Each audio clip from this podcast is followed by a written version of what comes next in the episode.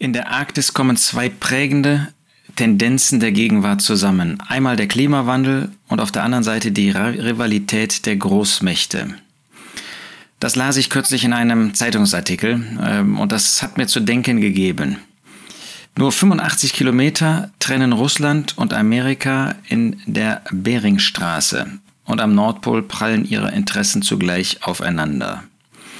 Und da sehen wir, dass auf der einen Seite diese Arktis natürlich geprägt ist von dem Klimawandel und auf der anderen Seite eben von der Rivalität der Großmächte.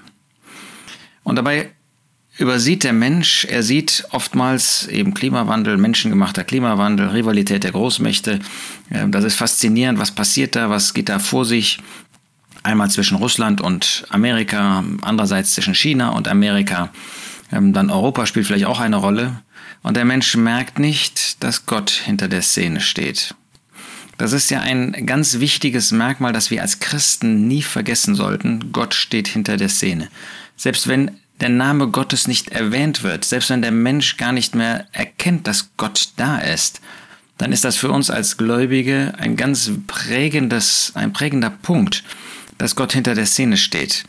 Da ist beispielsweise das Buch Esther. Da kommt der Name Gottes nicht ein einziges Mal vor und doch ist Gott immer da, ist Gott immer präsent. Das, was da passiert, findet alles mit Gott statt. Da findet gar nichts ohne Gott statt. Es gibt überhaupt nichts auf dieser Erde, was nicht an dem Auge Gottes vorbeigegangen ist. Und das sollte man nie vergessen. Auch gerade das Buch Esther, wo es um die Geschichte und die Zukunft und das Überleben des Volkes Israel geht.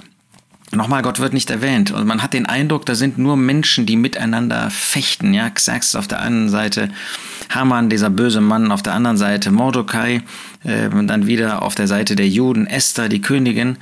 Und hier auf der Erde ist das wie ein Schachbrett, wo da äh, Figuren hin und her laufen und man sieht nicht, dass hinter diesem Schachbrett Gott steht. Natürlich ist da auch der Feind tätig, der Teufel, der alles versucht, dem Volk Gottes, damals dem Volk Israel, heute den Gläubigen, den Erlösten zu schaden, wie er versucht, seine Register zu ziehen, seine Figuren ins Spiel zu bringen, seine Figuren zu benutzen, um die Gläubigen schachmatt zu setzen, aber da steht Gott dahinter und Gott lässt das nicht zu. Gott benutzt das eine und das andere. Das ist übrigens auch in dem Propheten Sacharja so, diesem großen der kleinen Propheten. Da findet man ähm, in manchen der Visionen, ähm, dass da zum Beispiel von vier Reitern die Rede ist und da steht gar nicht mehr dabei, wer da eigentlich dahinter steht. Ja, die Weltmächte, die ähm, wie, wie Babel, Babylon, dann Persien, Griechenland, Rom. Aber wer steht dahinter? Wer hat sie eingesetzt? Wer hat die Fäden wirklich in der Hand? Das ist Gott.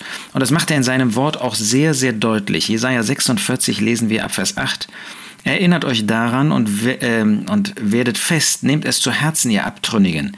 Erinnert euch an das Frühere von der Urzeit her, dass ich Gott bin und sonst ist keiner. Dass ich Gott bin und gar keiner wie ich der ich von Anfang an das Ende verkünde und von alters her, was noch nicht geschehen ist, der ich spreche, mein Ratschluss soll zustande kommen und all mein Wohlgefallen werde ich tun, der ich einen Raubvogel rufe von Osten her, das sind solche Weltmächte, aus fernem Land den Mann meines Ratschlusses, ich habe geredet, und werde es auch kommen lassen. Ich habe entworfen und werde es auch ausführen. Gott ist derjenige, der hinter der Szene steht. Da passiert gar nichts, was nicht von Gott letztlich zugelassen und auch bewirkt worden ist. Ja, Klimawandel. Ist das menschengemacht? Natürlich ist da sicherlich ein Teil da, daran, wie der Mensch Umweltverschmutzung ähm, und in seinem Egoismus alles benutzt hat zu, zu seinem eigenen Vorteil. Und auf der anderen Seite wissen wir von den geologischen Zeittafeln, geologischen Zeitaltern, dass es Eiszeiten gab, dass es Kaltzeiten gab, dass es Warmzeiten gab. Also das ist immer hin und her gegangen. War das immer menschengemacht? Naja, ein Teil natürlich allein dadurch, dass der Sündenfall ähm, die ganze Erde in ein gewisses Chaos auch ähm, gebracht hat. Ja, dass die Sünde auf einmal da war und äh, damit Dinge durcheinander geraten sind, dass auf einmal Tiere zu Raubtieren geworden sind, dass die Schlange, die offensichtlich ein laufendes Tier, ein ähm, Tier war wie ähm, des Feldes, äh, wie äh, es heißt in 1. Mose 3, äh, dass die Schlange listiger war als alle Tiere des Feldes, also sie gehörte offensichtlich zu diesen normalen Tieren des Feldes, dass sie auf einmal dann natürlich unter ähm, dem Gericht Gottes, unter der Zucht Gottes, dass sie ähm, auf dem Bauch kriechen musste. Also einerseits ja, äh, da sind äh, menschengemachte Dinge, aber andererseits hat Gott das auch in die Natur gelegt, einen gewissen Kreislauf. So wie es Frühling, Sommer, Herbst, Winter gibt, so gibt es auch in unserem Klima Veränderungen, die überhaupt nichts mit irgendwelchem Einfluss des Menschen zu tun haben. Das ist ja letztlich auch die Hybris des Menschen, dass er meint, er könne alles beeinflussen. Der Mensch, ähm, der sich für alles verantwortlich macht, im Guten wie im Schlechten, naja, im Schlechten äh, sollten wir uns für mehr verantwortlich machen. Also dieser Klimawandel, der auch, wo hinter der Szene ein Schöpfergott steht.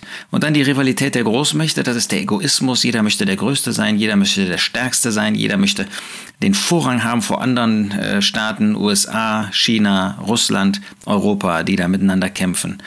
Und was ist das alles? Gott benutzt das alles, um seine Ziele ausführen zu lassen. Gott hat ein großes Ziel. Und dem ist alles andere untergeordnet. Was ist sein großes Ziel?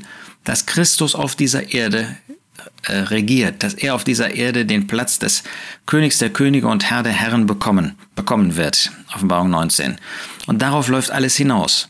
Dieser Christus, den Gott gesandt hat, weil er am Kreuz von Golgatha sterben sollte, um Menschen zu erlösen, um das Volk Israel zu, zu erlösen, Matthäus 1, um für uns die Grundlage der Erlösung zu äh, bringen, um zu bewirken, dass die Versammlung, die Gemeinde Gottes entstehen konnte. Dafür war immer dieses Werk auf Golgatha notwendig.